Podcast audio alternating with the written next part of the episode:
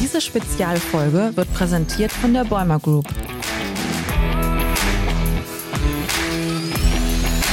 Technik aufs Ohr Spezial.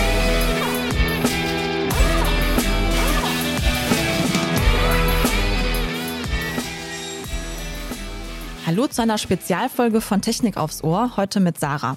Technik aufs Ohr Spezial ist eine Produktion des VDI Verlags. Ich darf heute mit Dr. Johannes Stemmer von der Bäumer Group sprechen. Mein Gast ist Director Digital Transformation und kam als Maschinenbauer zur Logistik. Hallo Johannes. Hallo Sarah. Schön, dass du heute dabei bist. Ja, bevor wir so richtig ins Thema einsteigen, was macht denn die Bäumer Group konkret? Gerne. Die Bäumer Group ist ein Familienunternehmen, mittlerweile knapp 90 Jahre alt, mit dem Hauptstandort in Beckum. Und äh, Bäumer baut Produkte und Systeme mit allem rund um das Thema Intralogistik. Das heißt, überall, wenn Dinge von A nach B transportiert werden innerhalb eines Betriebsgeländes, dann sind das in der Regel Systeme, die du bei Bäumer kaufen kannst. Und das filtert sich auf in große Logistikzentren, Sortier- und Verteilzentren, in dem Bereich Flughafen, also alles das, was mit deinem Koffer passiert, im Bereich Zement, alle Art von Materialien, die innerhalb eines Zementgeländes hin und her transportiert werden müssen, bis hin zu Palettieren und Verpacken und lange äh, Minenbandanlagen, sind das alles Dinge, äh, die die Bäumer Group baut als Systemhersteller. Ja, ich habe ja kurz eben anmoderiert, dass du als Maschinenbauer zur Logistik gekommen bist. Kannst du da noch mal so ein bisschen ein, zwei Sätze zu sagen? Das finde ich sehr spannend. Mhm. Ich habe, würde mittlerweile sagen, fast klassisch äh, Maschinenbau studiert mhm. und äh, darf mich jetzt seit einigen Jahren um das Thema digital kümmern. Von daher ist das eine ganz spannende Reise, dass ich eigentlich aus der, ich sage jetzt mal, Maschinenbaulastigen Ecke komme und äh, es beschreibt so ein bisschen, glaube ich, den Wandel, mit dem wir uns auch als Maschinen- und Anlagenbau auseinandersetzen, dass wir uns mit diesen Dingen zunehmend detaillierter äh, auch beschäftigen müssen und äh, genau, von daher ist es für mich halt eine ganz spannende Reise, beide Seiten kennenlernen zu dürfen. Also sowohl, ich sag mal, den mechanischen und maschinenbaulastigen Teil, aber auch den Geschäftsmodell, Innovation und digitalen Teil mhm. äh, des Geschäfts. Mhm, okay. Ja, die Digitalisierung, äh, die greift ja auch nicht seit gestern erst um sich und hat ja schon jede Branche umgekrempelt, kann man sagen. Welche Herausforderungen habt ihr denn bei euch äh, konkret bei der Bäumer Group? Also im Kern geht es, glaube ich, darum, wie eingangs gesagt, wir sind knapp 90 Jahre alt, unsere Kern-DNA, wir sind ein Anlagenbauer, wir sind ein Systemhersteller und wir verstehen es, Dinge von A nach B zu transportieren. Und dennoch müssen wir natürlich eine gewisse Offenheit wahren für das, was da auf uns zukommt. Und gerade im Kontext digital ist es ja seit, seit boah, ich hätte gesagt, fünf bis zehn Jahren eigentlich omnipräsent. Es gibt kaum eine Fachzeitschrift, die das Thema nicht auf dem Titelblatt hat. Und von daher müssen wir uns natürlich fragen, was bedeutet das eigentlich für uns und unser Kerngeschäft? Und im Kern geht es aus meiner Sicht darum, dass wir das kombinieren, was wir schon seit Dekaden gut machen, nämlich Systeme in der Intralogistik bauen, um Kundenprobleme zu lösen, mit dem, was dort eigentlich Neues auf uns zukommt und wo wir auch dazu lernen müssen. Und da geht es um digitale Mehrwerte, da geht es um vernetzte Maschinen, da geht es um völlig neue Geschäftsmodelle, die jetzt ich sag mal, befähigt durch Technologie und Software vor fünf bis zehn Jahren undenkbar gewesen wären. Und genau mit diesen Dingen wollen wir uns als, als ja, Systemintegrator auseinandersetzen, weil wir natürlich die digitalen Mehrwerte unserer Anlagen und Maschinen äh, selber erschließen wollen, um dem Kunden einfach bessere Lösungen zu bieten. Und ja, unterm Strich ist es die Kombination aus Historie und dem, was da auf uns zukommt, also aus Mechanik und äh, Maschinenbaulastik plus digital. Mhm, okay. Du hattest jetzt gerade das Stichwort vernetzte Maschinen genannt. Wie, mhm. wie darf man sich das vorstellen? Habt ihr dann wirklich ähm, ja, eine KI irgendwie angeschafft oder die angelernt oder, oder Ressourcen, andere Ressourcen geschafft, Personal eingestellt, die das beherrschen. Wie habt ihr das konkret gelöst? Also ich sag mal, vernetzte Maschine ist jetzt vielleicht ein Schlagwort und äh, du hattest gerade KI gesagt. Ich glaube, mhm. es gibt ein Dutzend weitere und die Antwort ist leider nicht so trivial, sondern ich glaube, differenziert zu treffen. Zum einen geht es ja darum, dass die Maschine ein gewisses Kundenproblem löst und einen Zweck erfüllt. Aber mittlerweile sehen wir, dass die Vernetzung von Maschinen und die Infrastruktur, Prozessdaten zu erheben, Verschleißdaten zu erheben und all die Schlagwörter, die jetzt normalerweise fallen, wie äh, Predictive Maintenance und so weiter und so fort, dass wir diese Dinge natürlich für uns erschließen wollen, indem wir wir uns diese Technologien zunutze machen, um mhm. einfach bessere Maschinen selber zu bauen. Das ist, ich sage mal, ein Teil, den ich als vielleicht auch zwingende Hausaufgabe für jedes Anlagenbauunternehmen beschreiben würde, weil wer kennt sich denn besser mit unseren Maschinen aus als wir? Von daher wäre es auch, ich glaube, falsch zu sagen, dass wir dieses Feld jemandem anderen zu überlassen müssten. Das andere, was Digitalisierung aber auch bringt, sind wirklich völlig neuartige Dinge. Das heißt, das Partizipieren in Plattformen, das Teilen von Daten, ähm, auch das, das, ich sag mal, Zusammenlegen verschiedener Datentöpfe. Jetzt haben wir eine Maschine für einen gewissen Prozessschritt, aber natürlich gibt es auch andere Anlagen rechts und links von unserem, von unserem Prozess. Und diese mhm. Dinge ganzheitlich zusammenzuführen, ist, glaube ich, ist, glaube ich, enorm wichtig. Und von daher ist es, ähm, geht es weniger darum, ähm, ich sage jetzt mal, die Betriebssoftware für die Maschine neu zu entwickeln. Das passiert ja auch schon seit Jahren und, und ich sage mal, Software haucht den Maschinen am Ende des Tages Leben ein, sondern im Kontext digitale Transformation geht es, glaube ich, eher darum, dem Thema Digital, Software und den, den daraus resultierenden Mehrwerten, den, den entsprechenden Stellenwert zu geben und die Bedeutung von Software und auch die Möglichkeiten von Software äh, zu unterstreichen und in der Kombination mit der Hardware nochmal besonders hervorzuheben. Und ich glaube, das ist eine ganz spannende Reise, ähm, auch im, im Mindset der Kollegen. Äh, und wie gesagt, ich bin selbst Maschinenbauer und ich würde sagen, dass äh, bis vor wenigen Jahren auch ein Großteil der Bäumer-Kollegen alle einen ähnlichen maschinenbaulastigen Background haben. Mhm. Und das wandelt sich, weil das Thema IT, Software, Technologie, ähm, digital einfach zunehmend präsenter wird und auch die Möglichkeiten hier äh, zunehmend erkannt werden. Ja, ja, danke für den spannenden Einblick. Also als es bei euch so losging mit, äh, mit der digitalen Transformation, dass man sich jetzt als Unternehmen da auf jeden Fall der Digitalisierung stellt, habt ihr ja eine Startup-Safari-Tour gemacht. Und mhm. dort habt ihr euch informiert, was so im digitalen Kontext äh, möglich ist. Und euer Schluss war aber, wir machen das lieber selbst und gehen die digitale Transformation in-house an. Wie kam es denn mhm. zu diesem Entschluss? Das ist, das ist eine ganz spannende, das ist eine ganz spannende Geschichte eigentlich. Also was man, was wir 2017 gemacht haben, damals war das Thema digital eine von vielen strategischen Initiativen. Wie viele andere Unternehmen auch, tickt Bäumer in Unternehmens- und Strategiezyklen und wir, wir haben da immer einen Fünfjahreshorizont vor Augen, äh, wo wir sagen, wie wollen wir uns weiterentwickeln und da war das Thema digital eines von einem Dutzend weiteren. Und äh, in dem Zuge haben wir uns damit mal intensiver auseinandergesetzt, was passiert denn eigentlich da draußen? Und so kam es, dass die, dass die Geschäftsführung da eine typische Startup-Safari, das hätte ich hätte fast gesagt, das haben viele andere seinerzeit dann auch gemacht. Ähm, wir waren in Berlin und haben uns im Grunde genommen zehn Startups angeschaut, die im Kontext des Bäumer Bäumer Kerngeschäfts sich tummeln, also mhm. im Kontext der Intralogistik. Und wirklich das, das Positive daran war, dass bei der Geschäftsführung, allen voran bei Christoph Bäumer selbst, ähm, der Nagel gesetzt war und, und dass für ihn vollkommen klar war, dass wir uns mit diesen Dingen deutlich intensiver auseinandersetzen müssen, als das eigentlich bisher der Fall ist.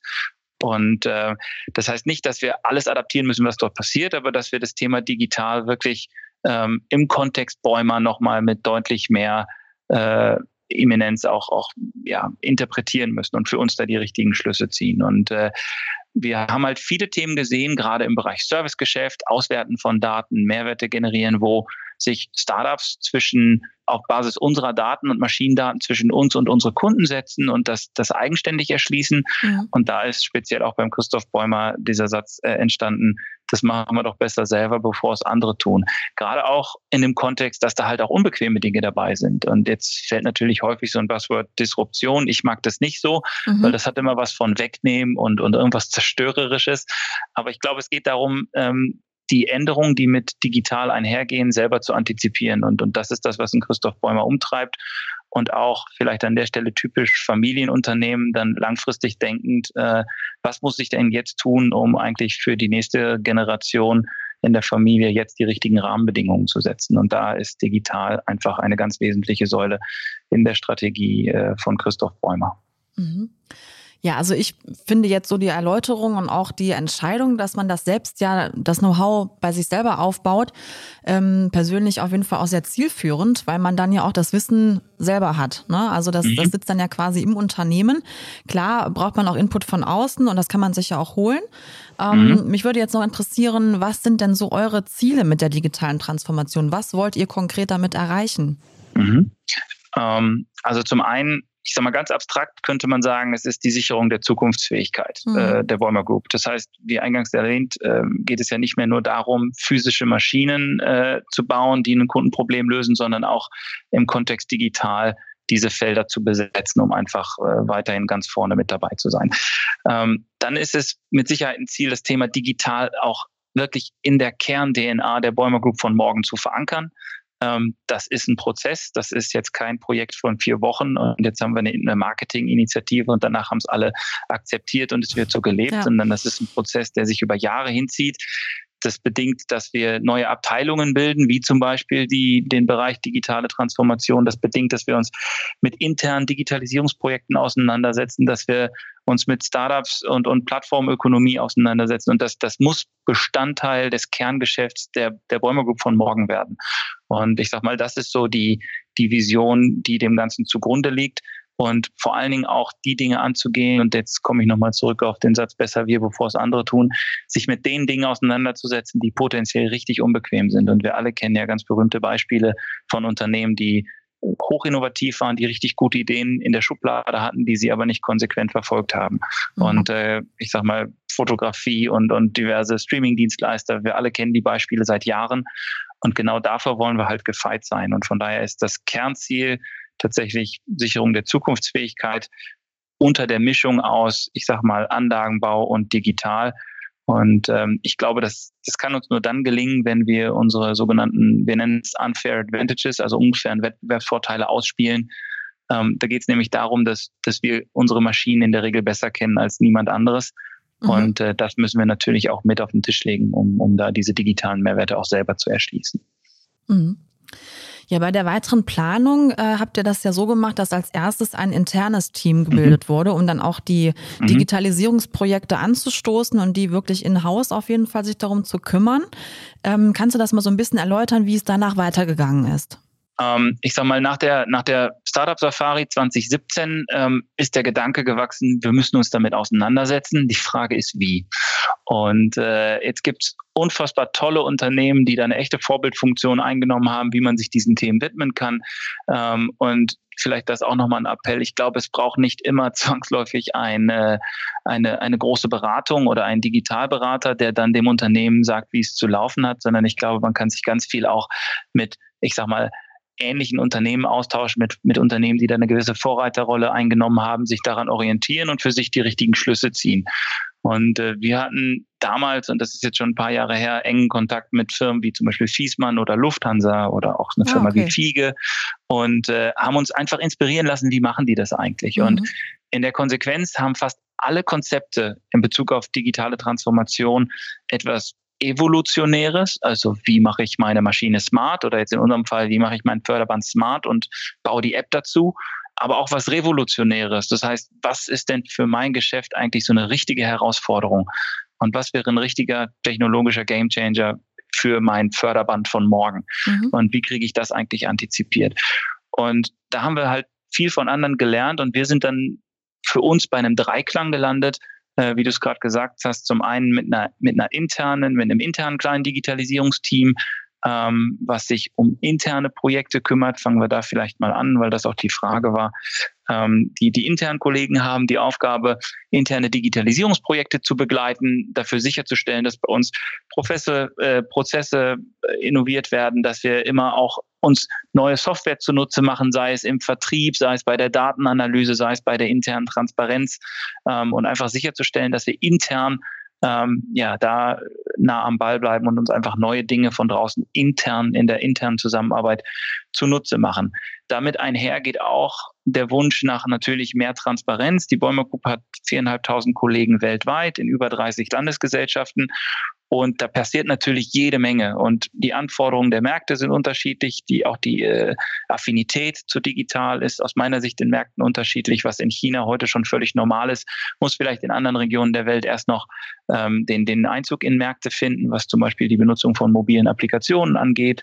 Und von daher ist es für uns intern digital auch wichtig, erstmal eine Transparenz über die Initiativen zu haben, um dann die verschiedenen Business-Segmente, bei uns heißen sie Center of Competences, Competences, ähm, da auch einfach ja unterstützen zu können in der Entwicklung ihres Geschäfts. Und von daher, ja, mhm. Aufgabe intern ist es, ähm, Transparenz zu schaffen und dafür Sorge zu tragen, dass wir uns neue Dinge intern zu nutzen machen. Und das kann von Software über Technologie bis hin zu zur Prozessverbesserung gehen. Mhm, okay. Ähm, ich habe jetzt äh, im Zuge dessen zwei äh, Nachfragen dazu. Mhm. Also zum Gerne. einen ähm, hattest du ja eben gesagt, ihr habt euch auch mit anderen Firmen ausgetauscht, also ja. jetzt zum Beispiel die Lufthansa. Mhm. Ähm, man kennt das ja eigentlich auch oft, dass es eher so ist, ja, okay, meine Unternehmensprozesse, die bleiben jetzt mal bei mir, die trage ich jetzt nicht unbedingt nach außen. Wie mhm. habt ihr mhm. das wahrgenommen? Also gab es da jetzt schon eigentlich eher so eine Offenheit oder würdest du eher das einfordern, dass auch Unternehmen unter sich gesagt in der Branche offener werden und sich mehr austauschen? Ich, ich finde es toll, äh, sich mhm. mehr auszutauschen. Aus dem einfachen Grund, man hat eigentlich herzlich wenig zu verlieren. Ähm, ja. Das ist ja, äh, man, man, man versucht ja dann immer zu schützen und, und vermeintliches genau. Know-how zu schützen. Ich, ich muss sagen, ich, ich sehe das ein bisschen anders, weil ich glaube, dass durch den transparenten Austausch da ist viel mehr zu gewinnen als zu verlieren. Und mhm. nur weil ich vorlebe oder weil ich glaube zu wissen, wie wir es in unserem Unternehmenskontext umsetzen wollen, heißt das ja nicht, dass das der, der, der goldene Weg in der Mitte ist und dass das nicht auch anders gehen kann. Und ich, ich glaube, dass wir durch den Austausch und gerade auch durch den Erfahrungsaustausch ganz, ganz viel voneinander lernen können. Und äh, unterm Strich, alle Unternehmen, mit denen wir uns erhalten, unterhalten haben, stehen zum einen mal in keinster Weise im Wettbewerb mhm. mit uns. Und selbst wenn, glaube ich, dass es, wenn es um den reinen Austausch von Konzepten geht, ähm, ist, glaube ich, das, was da jetzt als protektionistisch oder IP bezeichnet werden kann, eher überschaubar. Ähm, losgelöst sind natürlich jetzt technologische Innovationen, wenn es um, um wirklich um Klar. Patentthemen, da, aber das ist ja nicht, das ist ja nicht der Kern deiner Frage, mhm. sondern ich, ich würde mir wünschen, dass wir deutlich mehr darüber sprechen, äh, was ist gut gelaufen und vor allen Dingen auch äh, den Stolz mal ablegen, wenn wir sagen, das hat halt auch so gar nicht funktioniert. Eben, also, ne? auch über Fehler ähm, mal reden und was sind Dinge, die halt auch echt in die Hose gegangen sind und wo mhm. wir mit voller Motivation und ganz viel Anlauf gestartet sind und dann feststellen müssen, das, das war nichts. Und äh, ja. ich glaube, das ist ganz wichtig, da von anderen zu lernen und äh, das muss ja nicht, diese Fehler müssen ja, muss ja nicht ein anderer nochmal machen. Eben, ne? Von daher. Mhm. Ja, und die zweite Frage zielt nochmal auf das interne Team ab. Mhm. Ähm, wie habt ihr das gelöst? Also hat man da jetzt auch Fortbildungen angeboten oder wie hat man sich jetzt diese, sag ich mal, internen Skills angeeignet, vielleicht auch mit digitalen Tools zu arbeiten und so weiter? Oder habt ihr neue Leute eingestellt? Das würde mich noch interessieren. Es ist eine, eine Kombination aus allem. Ähm, also okay. zum einen gibt es Schulungen. Ich nehme jetzt mal ein Beispiel Richtung zum Beispiel Agil, ähm, dass wir, dass wir Schulungen angeboten haben, wie man eigentlich äh, agile Entwicklungsmethoden Methoden im, im Haus übersetzen kann und was das für uns bedeutet und wo wir Dinge lernen können, vielleicht aus, der, aus dem Bereich Softwareentwicklung. Das andere ist, dass wir uns auch personell natürlich ein Stück weit verstärkt haben, um einfach auch die Themen abzuarbeiten und einzelne Projektverantwortung dann im Falle des Falles übernehmen zu können.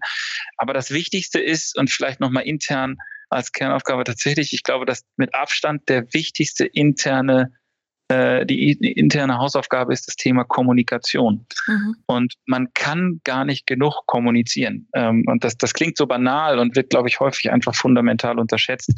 Ähm, aber mit dem Thema digital, da gehen Ängste einher, da gehen Chancen einher, da geht, da, da, da kriegen Sie einen ganz bunten Blumenstrauß äh, an, an, an Reaktionen von, jawohl, endlich machen wir da was, bis hin zu, äh, nee, besser nicht und lass mich mhm. damit mal in Ruhe.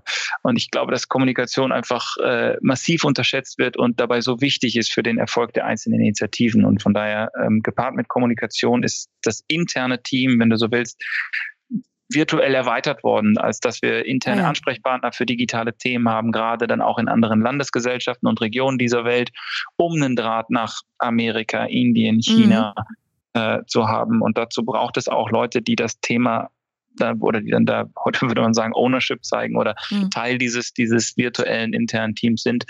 Ähm, und äh, das ist mit Sicherheit eine, eine Lernerfahrung. Also es reicht nicht, dass wir jetzt hier, ich sage mal, im Stammhaus jemanden einstellen, der dann mhm. äh, die Aufgabe hat, du bist jetzt hier der in, interne digitale ähm, äh, Mentor oder äh, Voranbringer und dann wird es schon laufen, mhm. sondern es braucht eine Integration und eine Sichtbarkeit auch in den, in den globalen Landesgesellschaften. Und ich glaube, das ist ganz wichtig. Und Kommunikation ist aus meiner Sicht der, der, der ganz wesentliche Schlüssel, um da, um da erfolgreich zu sein.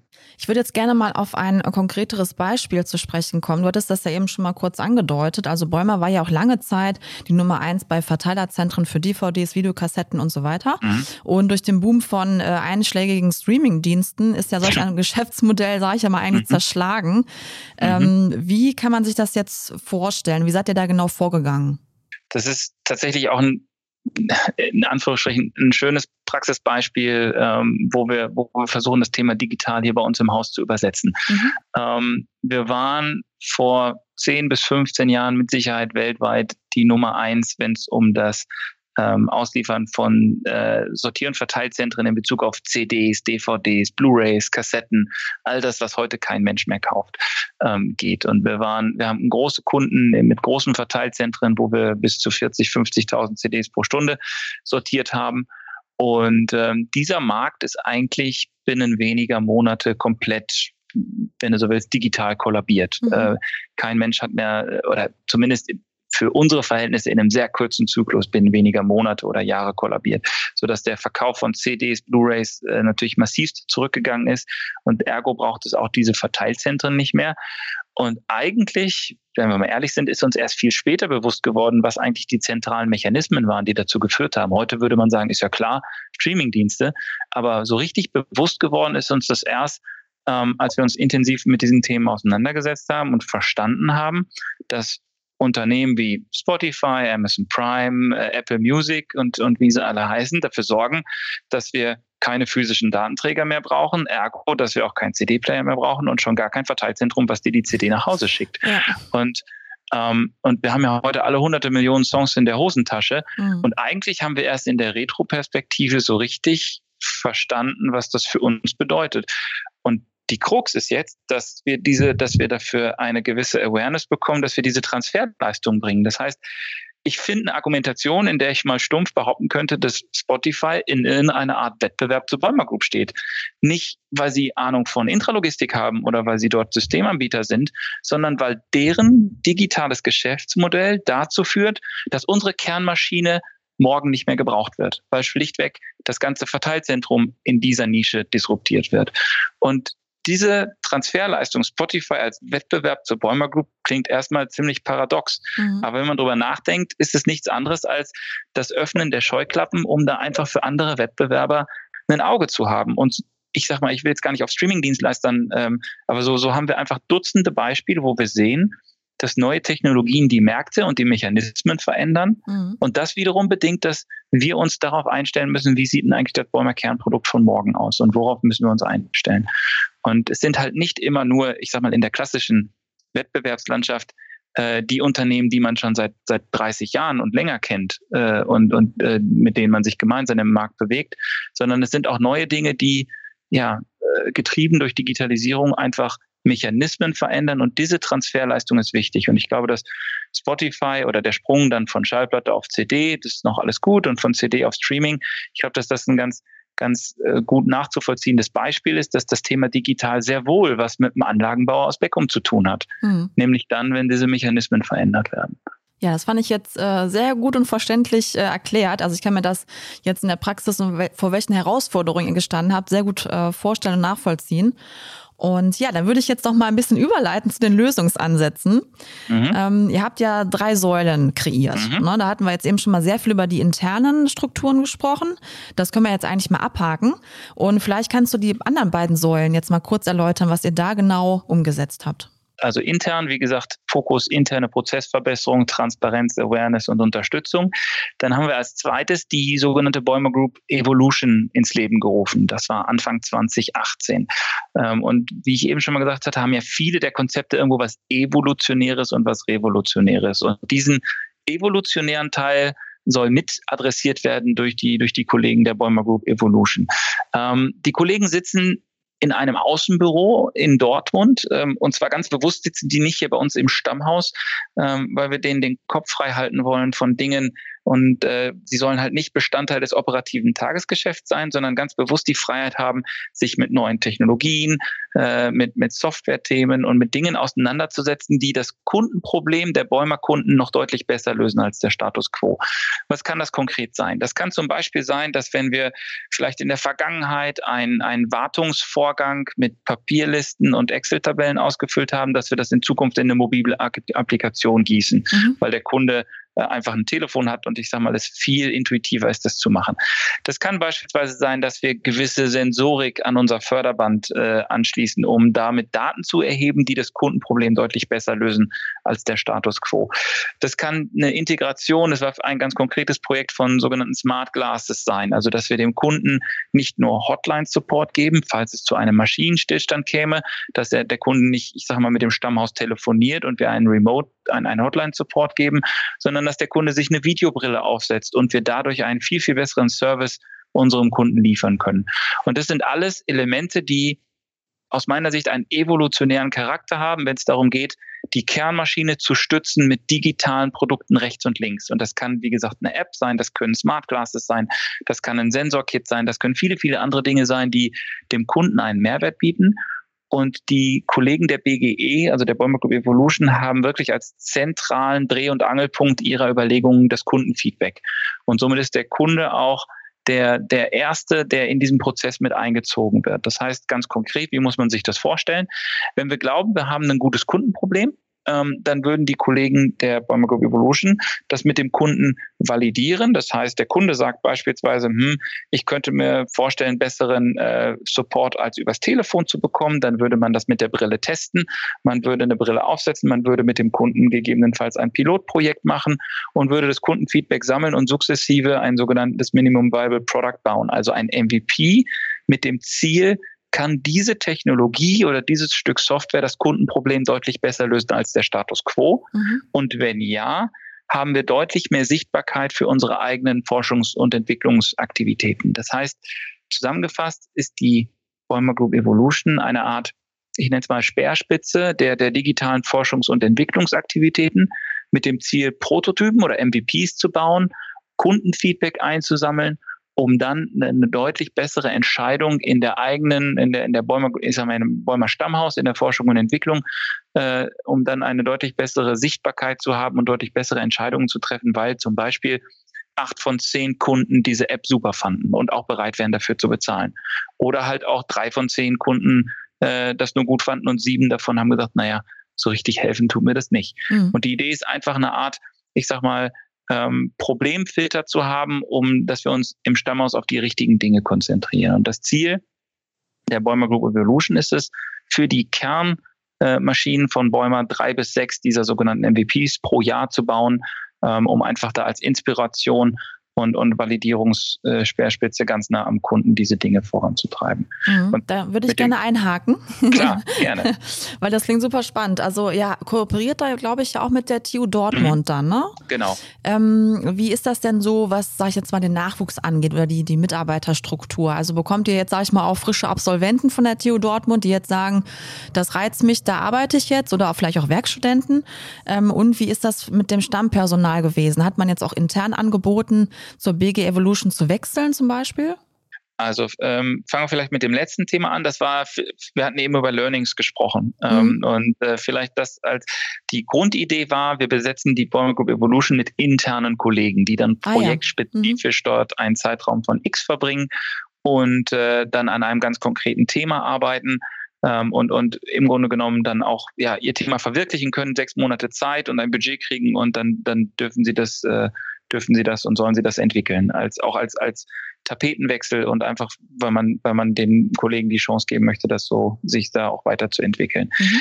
In der Praxis ist es so, dass wir uns, glaube ich, dieses Angebot deutlich attraktiver vorgestellt haben, als es vielleicht auf einige wirkt und dass wir auch einfach organisatorisch die Hürden unterschätzt haben. Soll heißen, ähm, wenn wir Kollegen global haben, und das ist ganz bewusst jetzt keine rein deutsche Veranstaltung, wenn wir Kollegen aus der Bäumerwelt für einen sechs Monats Zeitraum nach, nach, nach Dortmund einladen, um ein konkretes Projekt weiterzuentwickeln, dann haben wir zumindest die organisatorischen Hürden deutlich unterschätzt. Zum ah ja, einen ist es mhm. so, dass die Kollegen vor Ort dann häufig in einer Vielzahl von Projekten eingebunden sind, wo es nicht so einfach ist, sie loszueisen. Mhm. Zum anderen sind dann auch diverse Aufenthalts-, Visa, Organisationsgründe, die dieses Projekt ich sag mal, deutlich lähmender machen, als man sich das vielleicht in der Theorie vorstellt.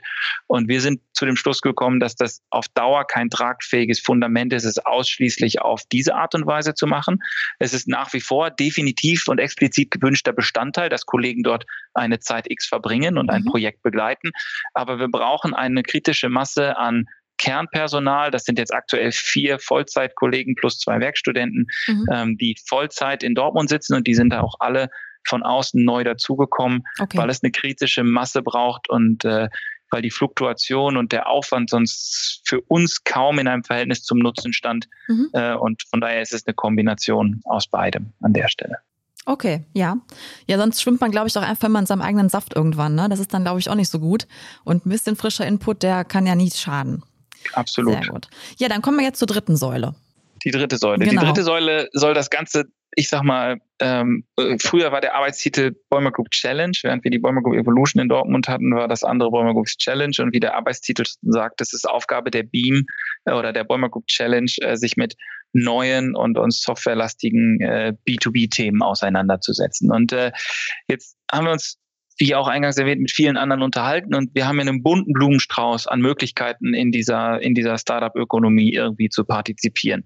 Wir können auf der einen Seite ein Inkubatorenprogramm anstoßen, wo ich vielleicht die größten Talente der Bäumerwelt ähm, in der Garage oder, oder nebeneinander setze, äh, denen ein bisschen Zeit gebe und sage, brütet an euren Ideen und äh, kommt mir mit Innovation und versuchen wir durch so einen Kontext, ich sag mal, das Bäumer von morgen mitzugestalten. Dann gibt es Acceleratorenprogramme, wo wir sagen, wir haben in der Regel schon ein konkretes Produkt und versuchen einfach mit viel Geld, Know-how und, und, und Support bestehende Dinge möglichst schnell marktreif, marktreif zu bekommen und, und voranzuentwickeln. Dann gibt es Company Building Programme, wo Unternehmen nicht nur als reiner Investor, sondern auch als Mitgründer auftreten. Ähm, dann gibt es aus unserer Sicht sogenannte Corporate VC-Programme. Es wäre ja auch denkbar gewesen, dass wir aus der, auf der Bäumer-Seite sagen, wir legen einen Fonds auf und investieren in bestehende Logistik- oder Intralogistik-Startups und versuchen mhm. einfach, ähm, ich sag's mal, ja, Investments zu platzieren und statistisch ähm, dann zu hoffen, dass wir, dass das natürlich dann sich auch alles irgendwann rechnet und, und äh, technologisch und strategisch Sinn ergibt. Oder es wäre auch die Möglichkeit gewesen, einen reinen, ich sag mal, externen VC-Fonds aufzusetzen und um einfach dezentral außerhalb der Logistik zu investieren, mit dem Ziel, sich einfach ein diversifiziertes Produktportfolio zu erarbeiten.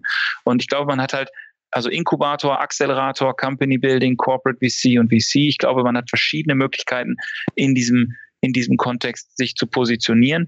Und wir haben uns am Ende des Tages für das Company Building entschieden. Was heißt das? Ähm, das heißt, dass wir auf Bäumer Seite sagen, wir würden gerne drei Startups pro Jahr ausgründen, Mehr- oder Minderheitsbeteiligung zusammen mit neuen talentierten Gründern. Und äh, wie muss man sich das vorstellen? Dazu haben wir zunächst 2018 die Beam GmbH gegründet als eigenständige Gesellschaft. Und die Beam GmbH äh, gehört zur Bäumer Gruppe.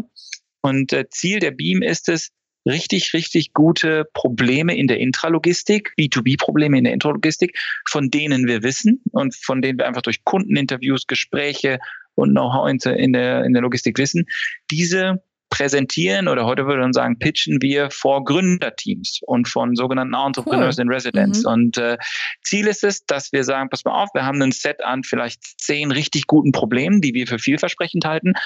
Lieber Gründer, bist du geeignet, mit uns zusammenzuarbeiten? Und da suchen wir im Grunde genommen nach, äh, nach Gründern, die äh, erfahren sind und die sagen, ich möchte mit euch mal eine Validierung starten. Und da muss man sich das so vorstellen, dass angenommen, wir haben die Probleme, gehe ich gleich noch drauf ein, ähm, und wir haben ein talentiertes Gründerteam. Äh, wenn wir zusammenpassen und der Gründer sich auch für dieses Problem entscheidet oder mhm. das Team sich für das Problem entscheidet, dann startet eine Validierungsphase. Und diese Validierungsphase ist ein strukturierter Prozess, dauert in der Regel drei bis vier Monate mit dem Ziel, diesem Problem auf den Grund zu gehen und gemeinsam mit dem Gründerteam zu erarbeiten, wären wir gemeinsam in der Lage, dieses Thema zu lösen. Während in Dortmund, ich sag mal, der Prozess recht ähnlich aussieht. Wir haben einen Prototypen und wir glauben, das macht Sinn, würde das am Ende des Tages ein Bäumer Produkt werden. In Berlin okay. ist es so, dass der Prozess recht ähnlich ist, aber es wird eine eigene GmbH Verstehe. mit dem Ziel, nur dieses, ausschließlich dieses Problem zu lösen. Und die, die Grundannahme dahinter ist, dass wir uns durch die Beam und durch drei Startups pro Jahr ein, ein Portfolio an digitalen Unternehmen erarbeiten und von innen heraus ein Stück weit auch dann diese Disruption. Und da bin ich wieder bei dem Satz, besser wir, bevor es andere tun, äh, dass wir uns diese Dinge selber äh, dann auch erarbeiten. Und wir haben jetzt in den ersten zwei Jahren die ersten fünf Startups gegründet, die auch alle noch am Markt sind. Ah, und mhm. das ist eine, eine super spannende Lernreise für, für alle Beteiligten. Ich. ich sag mal, das Thema Anlagenbau und wirklich ähm, Startup Ökonomie und das ganze, das, das ganze, ja, ich sag mal, Startup-Atmosphären-Thema zusammenzubringen. Und äh, ist eine ganz, ganz spannende Reise. Und vielleicht letzter Satz, was ist aus meiner Sicht mit Abstand der wichtigste Punkt an diesem, an diesem ganzen Thema Gründung und, und äh, Unternehmensentwicklung? Es reicht halt nicht, aus meiner Sicht, einfach nur Geld zu geben. Und das, das, da wären wir bei Bäumer schlichtweg die Falschen. Da gibt es professionelle VCs, die das machen. Ähm, sondern wir wollen halt neben einer Wachstumsfinanzierung für die ersten 18 Monate ähm, die dann auch im mittleren sechsstelligen Bereich liegt. Neben der Wachstumsfinanzierung wollen wir halt viel mehr geben als das. Wir haben viereinhalbtausend Leute, die was von Logistik verstehen. Wir haben eine tolle Marke im Markt, wir haben Kundenzugang, wir haben jede Menge Daten und Expertenwissen und all das sind Dinge, die wir gemeinsam, ich sag mal, mit dem, mit dem Thema Wachstumsfinanzierung den Gründern anbieten, um ihnen aufs Pferd zu helfen, äh, ihr Unternehmen gemeinsam mit uns äh, erfolgreich zu gestalten und zu entwickeln. Und von daher ist es ganz bewusst nicht nur Geld, sondern vielmehr das, was häufig fehlt, Marktzugang, mhm. äh, Kundenzugang, Interviews und, und Experten-Know-how. Und das ist äh, eine super spannende Reise, die wir, die wir da bisher haben nehmen dürfen. Das darf man sich aber nicht so vorstellen wie eine sehr bekannte Fernsehshow, in der man ja auch seine Ideen oder Startup-Produkte vorstellen darf und dann eventuell ähm, ja da einen äh, Sponsor äh, gewinnt oder so. So darf man sich das nicht vorstellen, oder? Jein. Äh, ah, okay. Jein. Also die, die Validierung ist so, dass ich bleibe mal bei dem Beispiel, angenommen, wir haben zehn richtig gute Probleme, von denen wir glauben, dass sie relevant sind. Mhm. Die, äh, die unterliegen einem gewissen Kriterienkatalog. Dann ist es so, dass sich der Gründer diese Probleme oder wenn wir einen Gründer für geeignet halten, ähm, eröffnen wir ihm Zugang zu diesem Problem. Mhm. Und der Gründer sucht sich, schaut sich die Probleme an und wenn wir, wenn wir Glück haben, entscheidet er sich für ein Problem sagen, ich möchte das gerne mit euch in den nächsten drei Monaten erarbeiten. Dann ist es so, dass dieser strukturierte Prozess startet und da werden ganz verschiedene Fragen beantwortet. Ist der Markt groß genug? Ist die Lösung fünfmal besser als der Status quo? Ist das Thema verteidigungsfähig? Ist es für Bäumer strategisch relevant?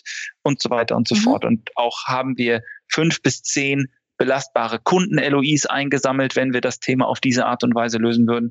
Und das ist ein Prozess, der drei Monate startet.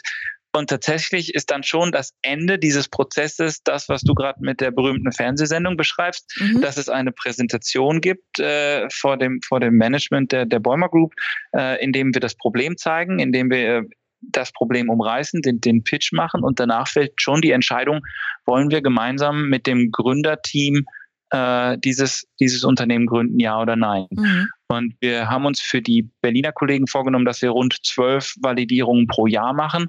Und wenn ich dann sage, wir wollen drei Unternehmen gründen, heißt es das auch, dass wir neunmal sagen, okay, es reicht ja. halt nicht. Und ja. äh, von daher ist dieses Element schon auch da drin am Ende des Validierungsprozesses. Und dann nach erfolgreicher, ich sag mal, Funding, dann geht die Arbeit halt erst richtig. Dann geht's erst los, ja. Ja, du sagtest eben fünf Startups habt ihr ja schon quasi daraus entwickelt und die gibt es auch Stand heute alle noch. Ja. Könntest du nur mal so ganz kurz anreißen, mit welchen konkreten Thematiken, Produkten, äh, Entwicklungen die sich dann beschäftigen? Absolut. Ähm, also die wir als erstes haben wir gegründet die Codept GmbH. Die Kollegen bauen eine Logistikschnittstelle zwischen Online-Händler und Fulfillment-Dienstleister. Ähm, Plattformgeschäft hoch hochspannend war das das erste Unternehmen, was wir gegründet haben. Das zweite ist die Sparrow GmbH ähm, ein super Beispiel für Dinge, die potenziell unbequem sein können für einen OEM. Ähm, ganz kurz erklärt, die Vision in der Sparrow ist, wenn wir heute unserem Kunden ein Produkt oder ein System verkaufen, sagen wir mal ein Fördertechniksystem für 10 Millionen Euro, dann verkaufen wir in der Regel auch ein lokales Ersatzteilpaket für 500.000 Euro. Und jetzt ist es so, dass du einen Logistikdienstleister A und B hast, die vielleicht auch nur zwei Kilometer voneinander entfernt sind. Die haben beide das gleiche System und beide auch den gleichen lokalen Ersatzteilbestand.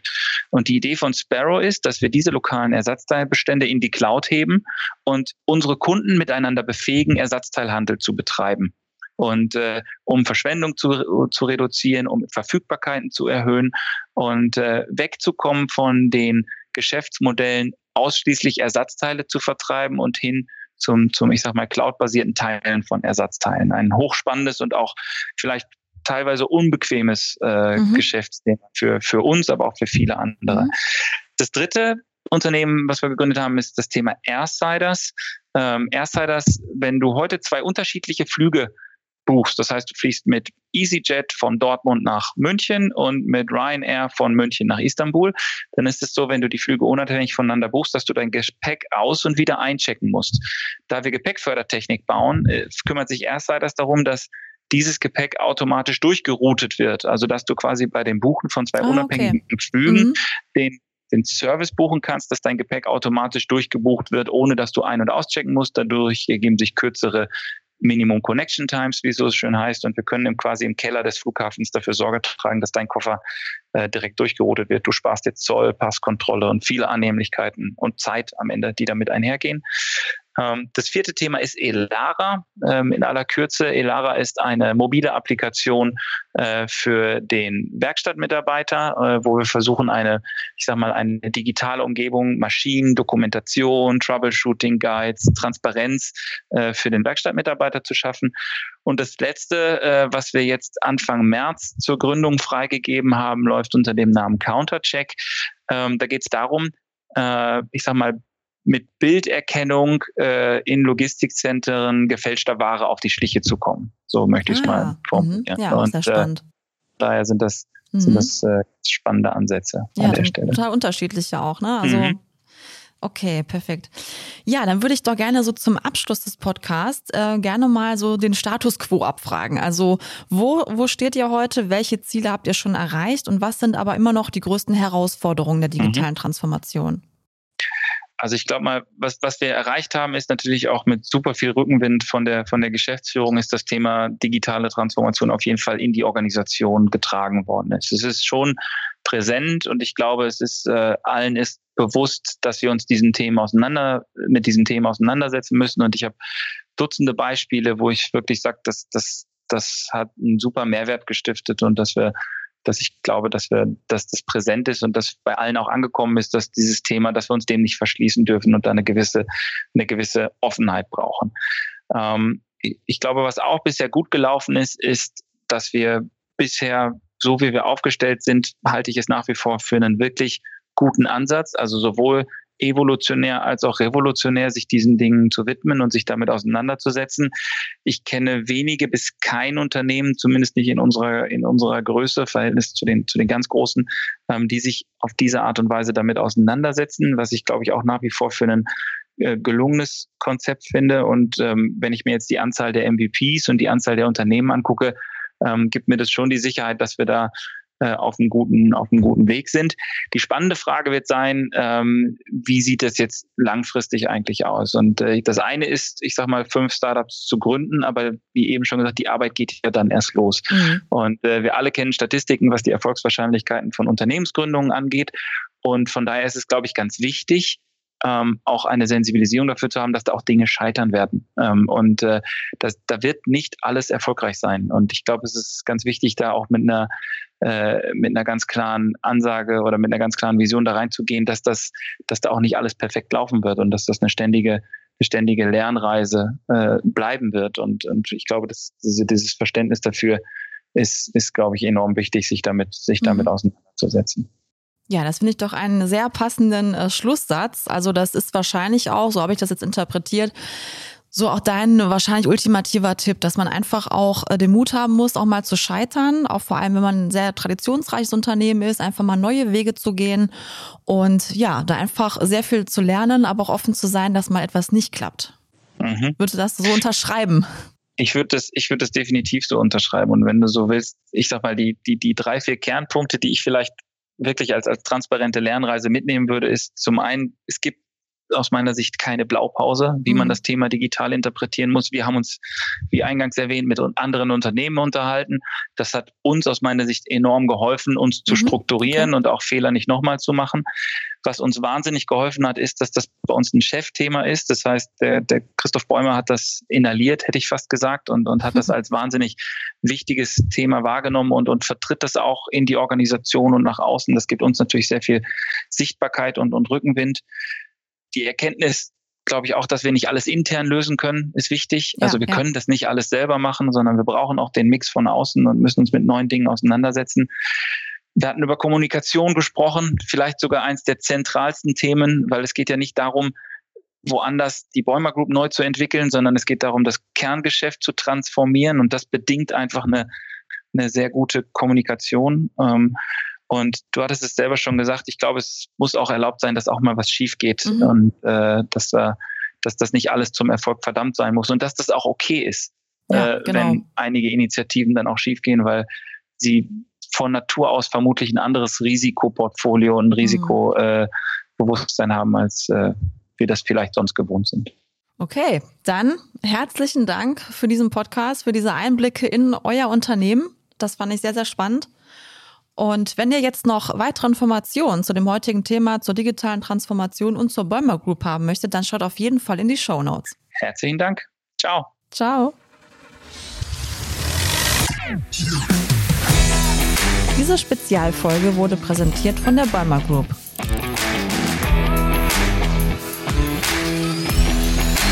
Technik aufs Ohr Spezial.